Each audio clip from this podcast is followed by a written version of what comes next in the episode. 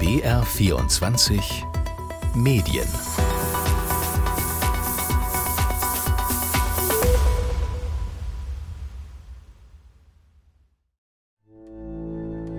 Ein umzäuntes Flüchtlingslager mit weißen Containern auf der griechischen Insel Samos. Scheinbar unbewohnt, obwohl dort hunderte Menschen leben.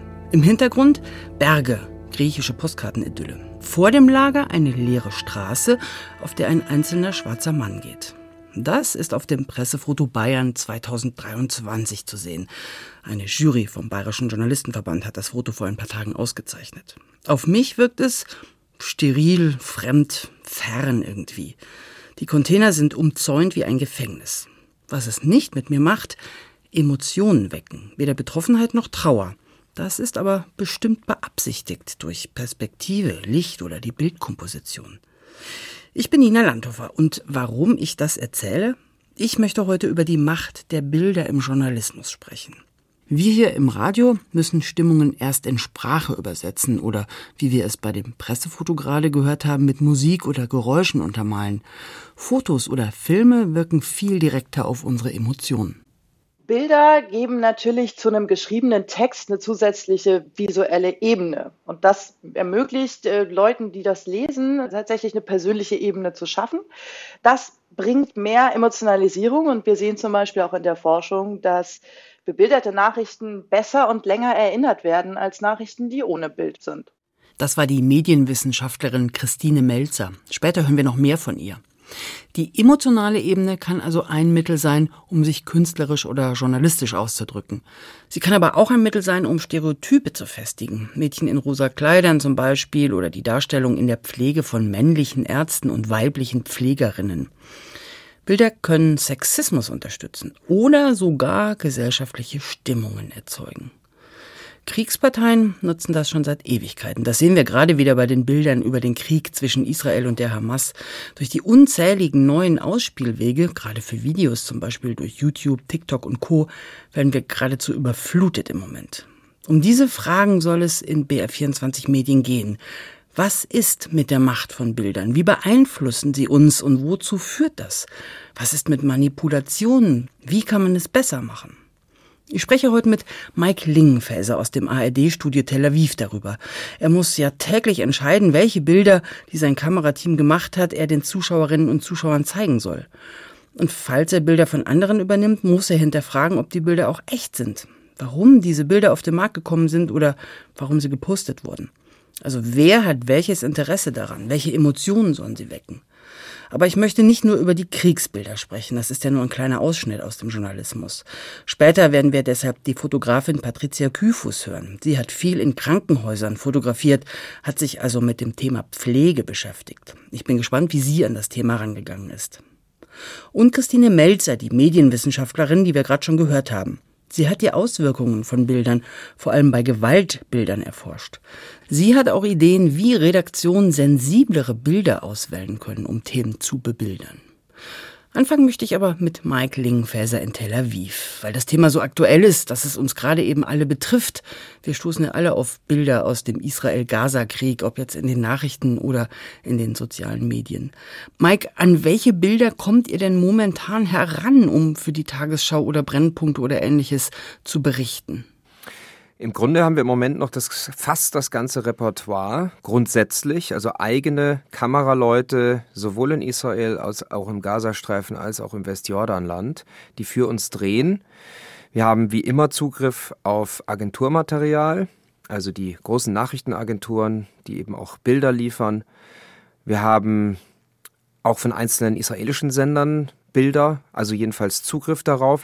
Und in bestimmten Fällen nehmen wir auch Material von Behörden, Regierungsquellen. Im Moment sogar von der radikal-islamischen Hamas, wenn es die einzigen Bilder sind, die verfügbar sind. Mit diesem Material muss man natürlich sehr vorsichtig umgehen und es ganz deutlich kennzeichnen. Du hast gerade gesagt, sowohl aus dem israelischen Fernsehen als auch äh, beispielsweise von der Hamas und alle Seiten wollen ja gerade in so kriegerischen Konflikten immer ihre Interessen durch die vermeintlich richtigen Bilder stärken. Wie checkt ihr denn, wenn ihr auf fremdes Bildmaterial oder auch Agenturmaterial zurückgreifen müsst, ob die Infos stimmen. Habt ihr Faktchecker oder wie macht ihr das? Also bei, ich sage jetzt mal, der normalen Bilderlage, die nicht zu kompliziert ist, kann man auf mehrere Standards zurückgreifen. Einmal ganz wichtig Erfahrung. So ein Studio wie in Israel, das viele Kriege erlebt hat, mit einer sehr erfahrenen Mannschaft arbeitet, da ist einfach die Erfahrung einer der besten Faktenchecker, weil die Antennen einfach sofort angehen, wenn irgendwas falsch sein mhm. könnte. Das Renommee der Quelle ist ganz wichtig. Es gibt Nachrichtenagenturen, auf die man sich in der Regel verlassen kann. Aber da geht's schon los. Wenn wir es also nicht selber gedreht haben, dann gibt's noch das mehrere Augen-Prinzip, dass also nicht nur ich darauf sehe, sondern auch der Cutter, die Cutterin neben mir, wir haben Producer, die mit uns arbeiten. Wir haben abnehmende Redakteure, zum Beispiel bei der Tagesschau in Hamburg, die nochmal draufschauen. Das ist der Normalfall. Also wirklich viele Institutionen, um ein Mehr-Augen-Prinzip schon mal sozusagen im kollegialen Umfeld durchzuführen. Und dann gibt es tatsächlich Fact-Checker-Einheiten, sowohl beim Bayerischen Rundfunk, der ja das ARD-Studio Israel und Palästinensergebiete betreibt. Und in Hamburg bei der Tagesschau gibt es auch Faktenchecker. Aus zeitlichen Gründen oder weil wir keinen Zugriff auf Satellitenbilder haben, die etwa eruieren, ob an diesem Krankenhaus tatsächlich eine Rakete von der einen oder anderen Seite eingeschlagen hat dann müssen wir Faktenchecker von außen bemühen. Da muss ich mich verlinken mit den Kollegen in Deutschland. Und ich will jetzt mal schnell zwei Sachen hinterher schicken, weil du die Erfahrung angesprochen hast. Ihr seid als Korrespondenten auch immer für mehrere Jahre dort in Tel Aviv und Kollegen, die vertreten in Urlaubsvertretungen beispielsweise oder auch wie jetzt natürlich bei so Kriegssituationen als Verstärkung dazu geschickt werden, auch die sind immer wieder im Land gewesen und haben eben auch ein bisschen Erfahrung. Und das andere, was ich hinterher schicken möchte, ihr macht ja gerade mit einigen von unseren Kolleginnen hier beim BR den Podcast Lost in Nahost und genau zu dem, was du jetzt gerade zum Schluss gesagt hast, gibt es auch eine Folge. Da kann man gerne mal reinhören, findet man in der ARD Audiothek. Was beobachtest du denn gerade bei den unterschiedlichen Parteien? Also wir haben es gerade schon angesprochen. Es gibt auch Bilder von der israelischen Regierung beispielsweise, die zur Verfügung gestellt werden oder eben von der Hamas. Also was beobachtest du bei den einzelnen Parteien, welche Strategie sie da so verfolgen? Beide Seiten wollen natürlich ihre Sicht der Dinge möglichst positiv rüberbringen. Die israelische Armee ist sehr professionell. Sie weiß natürlich, dass sie als Armee einer Demokratie von ihrer Glaubwürdigkeit abhängt, davon, auch profitiert. Sie kommuniziert also viel mit Fakten und ähm, ich denke, sie wird sich hüten, ihre Glaubwürdigkeit jetzt leichtfertig aufs Spiel zu setzen. Aber eine Armee grundsätzlich ist natürlich keine gänzlich neutrale Quelle, sondern gerade jetzt in diesen Zeiten Kriegspartei und deswegen müssen wir solche Bilder und Informationen kennzeichnen und einordnen. Und die Hamas ist äh, überhaupt nicht neutral, sondern eine Terrororganisation mit ganz eigenen Regeln, schnell dabei, wild Zahlen rauszugeben. Da muss man also sehr vorsichtig sein und wenn man überhaupt Bilder verwendet, von ihr dann deutlich kennzeichnen. Die arbeitet im Moment sehr mit Emotionen, stellt die zivilen Opfer in den Vordergrund. Das sind momentan natürlich auch schreckliche Bilder und Schicksale, die muss man auch thematisieren, aber die Hamas versucht das auszuschlachten, auch ähm, um sich als Opfer darzustellen, als hätte sie keine Schuld an der Lage. Also Vorsicht vor Narrativen, auch wenn die Emotionen hochkochen. Du hast gerade die Emotionalität angesprochen, die ja die Hamas auch gerade versucht herbeizuführen. Und wir haben in den letzten Jahren ja schon gemerkt, Fakten können oft gar nicht anstinken gegen Emotionalität. Das haben wir 2014, 2015 bei der Flüchtlingskrise gemerkt. Das haben wir aber auch in der Corona-Pandemie beispielsweise immer wieder beobachten können. Was meinst du, wer hat denn da gerade die Oberhand? Die israelische Regierung oder die Hamas? Ich glaube im Moment ganz klar die Hamas. Also die Hamas spielt auf überraschende Weise hochprofessionelle Propaganda aus. Man hat vom Gazastreifen ja oft so das Klischee eines Entwicklungslandes vor Augen, aber rein medientechnisch ist die Hamas gut aufgestellt. Die Art und Weise, wie sie die Geiseln vorführt und ähm, mit mehreren Kameras, auch, auch drohnengesteuerten Kameras, also wirklich äh, professioneller Filmtechnik inszeniert, vorführt, das ist schon sehr auffällig, sehr bemerkenswert, aber natürlich auch sehr niederträchtig, weil die Geiseln nicht gefragt werden, was sie da tun. Sie werden angeleitet zu winken. Neulich wurde ja sogar ein Hund aus der Geiselhaft befreit. Zeigen wir das und wenn ja, wie? Wie schwer ist es denn so für diese klassischen Medien, also Zeitungen, Radio- und Fernsehsender, so eine Gatekeeper-Funktion zu behalten? Also hat Social Media uns da einfach überholt, jetzt gerade auch was diese ganzen Bilder und diese Bilderflut angeht? Wir können gegen die Bilderflut nichts machen. Die ist so groß, dass wir da gar nicht mit konkurrieren können und wollen.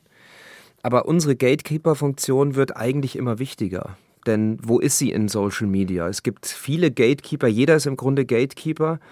Aber am Ende, glaube ich, je mehr die Bilderflut zunimmt, desto mehr wird man darauf schauen müssen und ich hoffe auch schauen wollen, welche Quelle glaubwürdig ist und welche mir eine qualitativ hohe Information liefert und nicht nur den schnellen Moment irgendwelcher Bilder, die vielleicht auch falsch sind oder in falschem Kontext gezeigt werden.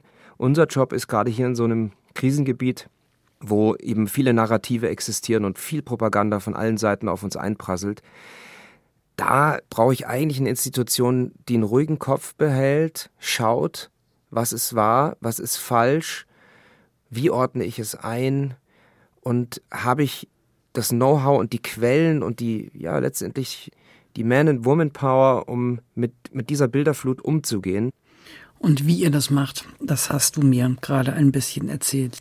Mike Lingenfelser war das, mein Kollege aus unserem Studio, unserem ARD-Studio in Tel Aviv. Mike, alles Gute und vielen Dank dir. Gerne. Ganz spannend fand ich auch Mike Lingenfelsers Einschätzung, dass die Hamas im Krieg der Bilder einen Punktsieg erringt. Aber jetzt wechseln wir mal die Seiten zu derjenigen, die Bilder macht und auch für eine Fotoagentur arbeitet, der großen renommierten Fotoagentur Live, nämlich der Fotografin Patricia Kyfus. Und zu Beginn habe ich sie gefragt, wie sie denn eigentlich überhaupt zur Fotografie gekommen ist. Ich habe nach dem Abitur fast Medizin studiert und hatte auch schon einen Studienplatz und habe mich dann aber so kurzerhand doch nochmal umentschieden. Ich glaube, es ist wirklich dieses Bilder machen und anhand der Bilder die Möglichkeit haben, über die Welt nachzudenken. Am Anfang habe ich mehr Menschen fotografiert, Porträts gemacht und sowas und dann immer mehr in dieses systemische Denken reinzugehen und zu gucken, weil die Welt sehr komplex ist und die Fotografie vielleicht manchmal die Möglichkeit bietet, mit ein bisschen Abstand, ein bisschen mehr Fokus über eine Sache nachzudenken. Ich glaube, das ist es. Sie haben dann eben nicht Medizin studiert, sondern Fotografie unter anderem. Wird man denn im Studium mit dem Thema, was wir ja heute in der Sendung haben, also Macht der Bilder konfrontiert? Ist das irgendwie Gegenstand von irgendwelchen Vorlesungen? Also mein Bachelor habe ich 2011 angefangen und ich würde vermuten, also die aktuellen Curricula weiß ich nicht, aber dass sich seitdem einiges geändert hat. Also es ist wirklich so, dass das, was ich früher noch gelernt habe, wie eine Fotoreportage funktioniert, das wird heute um einiges anders gelehrt oder zumindest dieses Reflektieren darüber, was machen diese Bilder eigentlich mit uns in der Welt, weiß ich zum Beispiel, dass es in vielen Vorlesungen heute mehr Thema ist, als es früher war. Das ist auch mit ein Grund, warum ich lange das Gefühl hatte, ich suche noch so ein bisschen und habe dann irgendwann rausgefunden, ah, okay, viele Themen, über die ich mir Gedanken mache, werden heute, also ich habe das für mich suchen müssen oder können, Gott sei Dank. Und ja, also da, äh, hat sich einiges geändert in den letzten zehn Jahren notwendigerweise und das ist sehr gut. Also das mussten Sie sich alles so ein bisschen selber aneignen und Sie haben es gerade schon gesagt, Sie denken über viele Themen nach. Eines davon ist ja die Pflege, mit der Sie sich beschäftigen fotografisch. Warum? Die Geschichte ist eigentlich ganz einfach, dass ich nämlich während meines Studiums mit Krankenpflegern zusammen gewohnt habe und das ist eigentlich ein ganz schönes Beispiel für das, was ich gerade gesagt habe, nämlich dass ich dann, äh, während ich überlegt habe, was mache ich für meine Bachelorarbeit, gemerkt habe, so okay, äh, man könnte jetzt in die ganze Welt rausgehen, ganz viele Themen bearbeiten und gleichzeitig saß ich jeden Abend mit meinen Freunden auf dem Sofa und habe gehört, was in ihrem Beruf so passiert und wie sich die Lage verändert und habe mir dann wirklich gedacht, okay, warum macht eigentlich darüber niemand was? Und das war 2018 und es war wirklich so, dass in der Zeit das Thema überhaupt nicht auf dem Tisch war, im Gegensatz zu heute. Und ich habe wirklich gesagt, das ist so wichtig, wo sind die Bilder? Also das ist eine riesige Diskrepanz. Und das war der Grund, warum ich mich dann angefangen habe, damit zu beschäftigen. Und als ich dann im Krankenhaus war, habe ich auch schnell gemerkt, dass es einen Grund gibt, also oder bis ich überhaupt im Krankenhaus war. Also es ist einfach schon eine Herausforderung, überhaupt eine Möglichkeit zu finden, Bilder zu machen. Und dann, wie man diese Bilder macht, das ist dann der nächste Punkt. Wie sind Sie denn dann an das Thema herangegangen? Also was wollten Sie abbilden und womit haben Sie das erreicht? Also womit also, haben Sie das erzeugt, was Sie erzeugen wollten? Das ist auch eine spannende Frage, weil im Grunde hatte ich am Anfang die Idee, dass ich gerne eine Geschichte über den Pflegenotstand machen wollte. Also das war meine erste Arbeit über dieses Thema und habe dann währenddessen, als ich fotografiert habe, gemerkt, so wow, ich kann eigentlich gar nicht über den Notstand sprechen. Ich muss eigentlich erstmal über die Pflege sprechen, weil es gibt im Grunde so wenig Bilder aus diesem Beruf, die sich auf einem diversen Level, also in verschiedenen Bereichen, die den Beruf Beruf so ausmachen, überhaupt auseinandersetzen. Was halt ich damals noch gesehen habe, war, dass es oft aus der Patientenperspektive war. Also man hat zum Beispiel einen Patient im Krankenhaus begleitet, oft sind es Angehörige oder ähnliches. Also da spielt die Pflege eher so eine Nebenrolle. Und dieses wirklich sich auf diesen Beruf konzentrieren, das habe ich damals nicht so viel gefunden. Oder wenn man es gefunden hat, dann waren es diese wirklichen Extremsituationen, wo man dann in der Notaufnahme ist und alles total hektisch und chaotisch ist. Und das ist, was ich dann sozusagen vor Ort vorgefunden habe, war ein ganz anderes Bild. Also und das fand ich halt super spannend zu sehen. Okay, eigentlich ist es interessant, überhaupt mal zu gucken, was, welche verschiedenen Fähigkeiten, Kompetenzen hat dieser Beruf eigentlich. Das heißt, Sie haben eigentlich das Gefühl gehabt, unter sozusagen den wenigen Bildern, die es zu dem Thema gibt und Bebilderung vielleicht zu irgendwelchen Reportagen journalistischer Art und Weise, ähm, Sie sind da nur auf Stereotype gestoßen und wollten das jetzt einfach durchbrechen. In dem Sinne, ja, Stereotype, im Grunde war es wirklich dieses, da gibt's noch viel mehr. Also das ist so das Ding. Also ich habe gemerkt, ich weiß ganz wenig über diesen Beruf und war dann, während ich da war, wirklich überrascht, auf wie vielen Ebenen man eigentlich über den Beruf nachdenken kann und was dann auch die Probleme beeinflusst. Also erst als ich wirklich gesehen habe, was den Beruf prägt, konnte ich besser verstehen, warum zum Beispiel viele Pflegekräfte am Burnout sind. Weil es einfach ganz andere, sehr kleine Sachen sind, die sich über die Zeit einfach anhäufen. Und das hat ganz viel mit Zwischenmenschlichkeit zu tun. Das sind Sachen, die man sehr schwer visuell abbilden kann. Und da würde ich sagen, da ist ein bisschen dieser Widerspruch zwischen dem Beruf und der Fotografie, weil die Fotografie halt in der Natur der Sache einfach auf das Visuelle angewiesen ist. Und wenn man da sich nicht ein bisschen Gedanken macht, dann geht das oft unter. Nehmen Sie uns mal kurz mit, vielleicht ganz beispielhaft. Wie machen Sie sich Gedanken? Wie setzen Sie das dann fotografisch um, das, was Sie sehen und was Sie berichten wollen am Ende ja? Also wo ist sozusagen da die Macht der Bilder und wie setzen Sie die ein? Also im Grunde ist es ein andauernder Prozess, dass ich mich immer noch damit beschäftige, wie man das schaffen kann, weil das, wie gesagt, sehr schwierig ist ich habe mir darüber Gedanken gemacht, dass ich gesagt habe, in der Tradition des Fotojournalismus ist es so, dass gerne das Extrem gezeigt wird. Es wird gerne dieser entscheidende Moment gezeigt. Äh, Im Fall der Medizin ist es dann oft so diese die eine Operation, die das Leben rettet. Und in meinen Arbeiten versuche ich so ein bisschen ganz bewusst auf Dinge zu schauen, die jetzt vielleicht auf den ersten Blick nicht so wichtig erscheinen. Also in meiner Arbeit nicht müde werden, ist es wirklich dieses ganz viele verschiedene Handgriffe, aber eben nicht nur dieses Händchen halten und zuhören, was halt schon sehr oft gezeigt wird, sondern wirklich auch ganz viele andere Dinge, die alle gleichzeitig stattfinden. Also zum Beispiel, dass eine Blutabnahme genauso wichtig ist wie eine Reanimation. Und das findet man in meiner Arbeit alles Seite an Seite, weil ich glaube, dass es in diesem Pflegeberuf eben nicht diese eine Sache gibt, die mehr wert ist als die andere. Also zum Beispiel, wenn ihr einen Patienten nichts zu trinken bekommt, dann ist es für einen Patienten genauso lebensrettend, wenn er was zu trinken bekommt, wie wenn er reanimiert wird. Also es gibt da keinen Unterschied in dem Sinne und ich glaube, auf die Art und Weise schaue ich so ein bisschen oder versuche zumindest eine Falt abzubilden, die sonst in den Bildern vielleicht nicht so vorkommt. Inwieweit sind dann sozusagen Ihre Bilder bildermächtig, beziehungsweise welche Macht haben dann auch diese Klischeebilder, von denen Sie sprachen, die es bisher gab? Ich glaube, was ich versuche, ist eine Bandbreite aufzumachen, die oft auch über mehrere Bilder funktioniert. Und die Bilder, die es heute gibt, die versuchen oft alles in einem Bild zu erzählen, weil das die Natur der Sache des Journalismus ist, dass man oft ein einziges Bild braucht, das unmittelbar wirkt. Und da versuche ich mit verschiedenen Konzepten damit umzugehen, dass man im Grunde sagt, man zeigt in der Praxis, was passieren würde, wenn man anders mit den Bildern arbeitet. Zum Beispiel habe ich ein Projekt, bei dem ich die Bilder, die ich gemacht habe, Leuten aus dem Beruf zeige, aus dem Pflegeberuf und die erklären lasse, was sie auf den Bildern sehen und einfach nur zu hören, wie viel Fachwissen da drin steckt. Und wenn man das als Laie hört, dann sieht man in den Bildern plötzlich was ganz anderes. Das ist kein klassischer Journalismus, aber das ist das, wo ich denke, dass wir die Zukunft schon haben, weil es im Grunde darum geht, aus ganz vielen verschiedenen Disziplinen Expertise zu sammeln und die zu teilen und dafür Formate zu finden. Das ist eigentlich mein Ziel als Fotografin. Also Formate finden, die Expertise sammeln und in die Gesellschaft verteilen. Das hat mir die Fotografin Patricia Kyfus erzählt. Und ich fand es sehr schön, was sie am Anfang gesagt hat, dass die Fotografie die Möglichkeit bietet, mit ein wenig Abstand über eine Sache genauer nachzudenken. Und dass man unterschiedliche Perspektiven mitdenken sollte und die Vielschichtigkeit von Problemen und Situationen beachtet. Ich nehme die Warnung allerdings auch mit, nicht immer alles in einem Bild zuspitzen zu müssen. Das ist natürlich gerade auch bei Teaserbildern ein Problem, die ja Nutzerinnen und Zuschauer catchen sollen. Sie verleiten sollen, den Beitrag oder das Video anzuschauen und nicht weiterzuklicken. Das wollte ich mir noch mal von einer Wissenschaftlerin erklären lassen, mit einem Fokus eben auf journalistische Bilder. Ich habe darüber mit Christine Melzer geredet. Sie hat Publizistikwissenschaft studiert, Politik und Psychologie.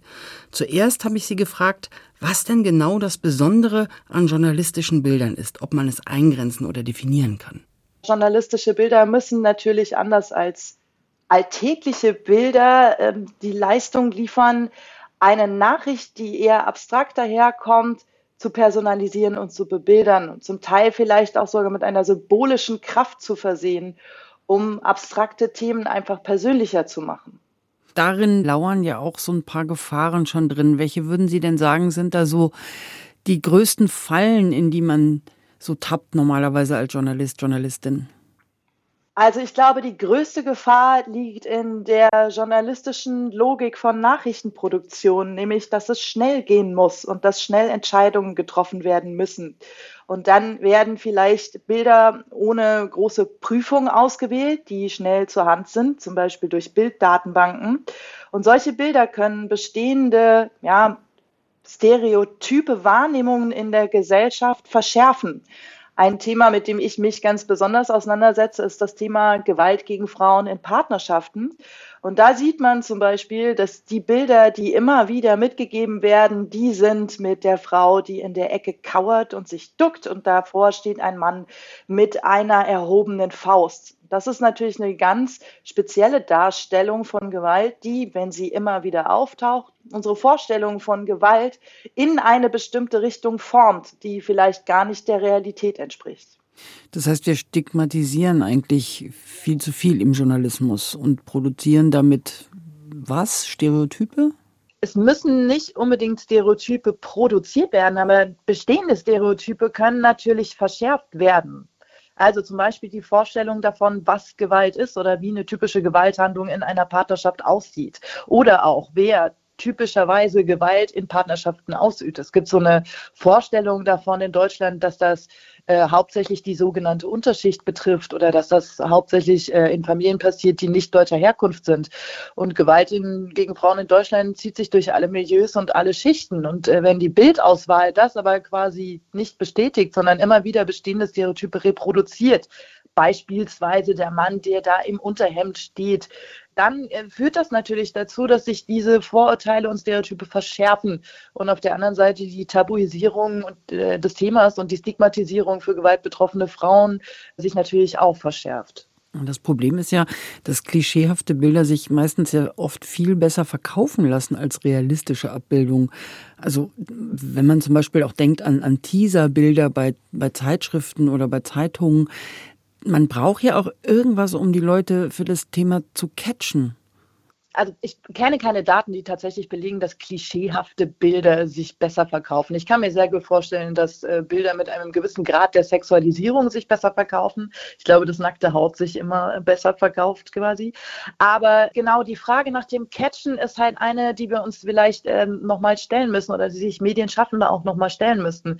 Denn die Frage ist, was catcht denn? Ist es das große Bild, auf dem was Buntes zu sehen ist, was die Aufmerksamkeit auf den Artikel lenkt? Dann muss es vielleicht nicht immer Klischeebild sein oder ein äh, klischeebelastetes Symbolbild. Ich glaube, es gibt auch viele Wege, auch problematische Themen wie Gewalt gegen Frauen zu bebildern, ohne dabei ins Klischee abzurutschen. Und letztendlich muss man sich ja fragen, muss denn alles immer bebildert werden? Wäre es nicht äh, bei bestimmten Themen, die äh, vielleicht auch äh, belegt sind mit einer gewissen Problematik, auch hilfreich, wenn man auf das Bild verzichten würde und stattdessen zum Beispiel eine Hilfshotline für gewaltbetroffene Frauen abbilden würde, die man ja auch bunt hinterlegen und grafisch aufbereiten kann. Es gibt natürlich auch Medien, die auf Bilder angewiesen sind, natürlich, also Fernsehen oder auch die ganzen Social-Media-Kanäle.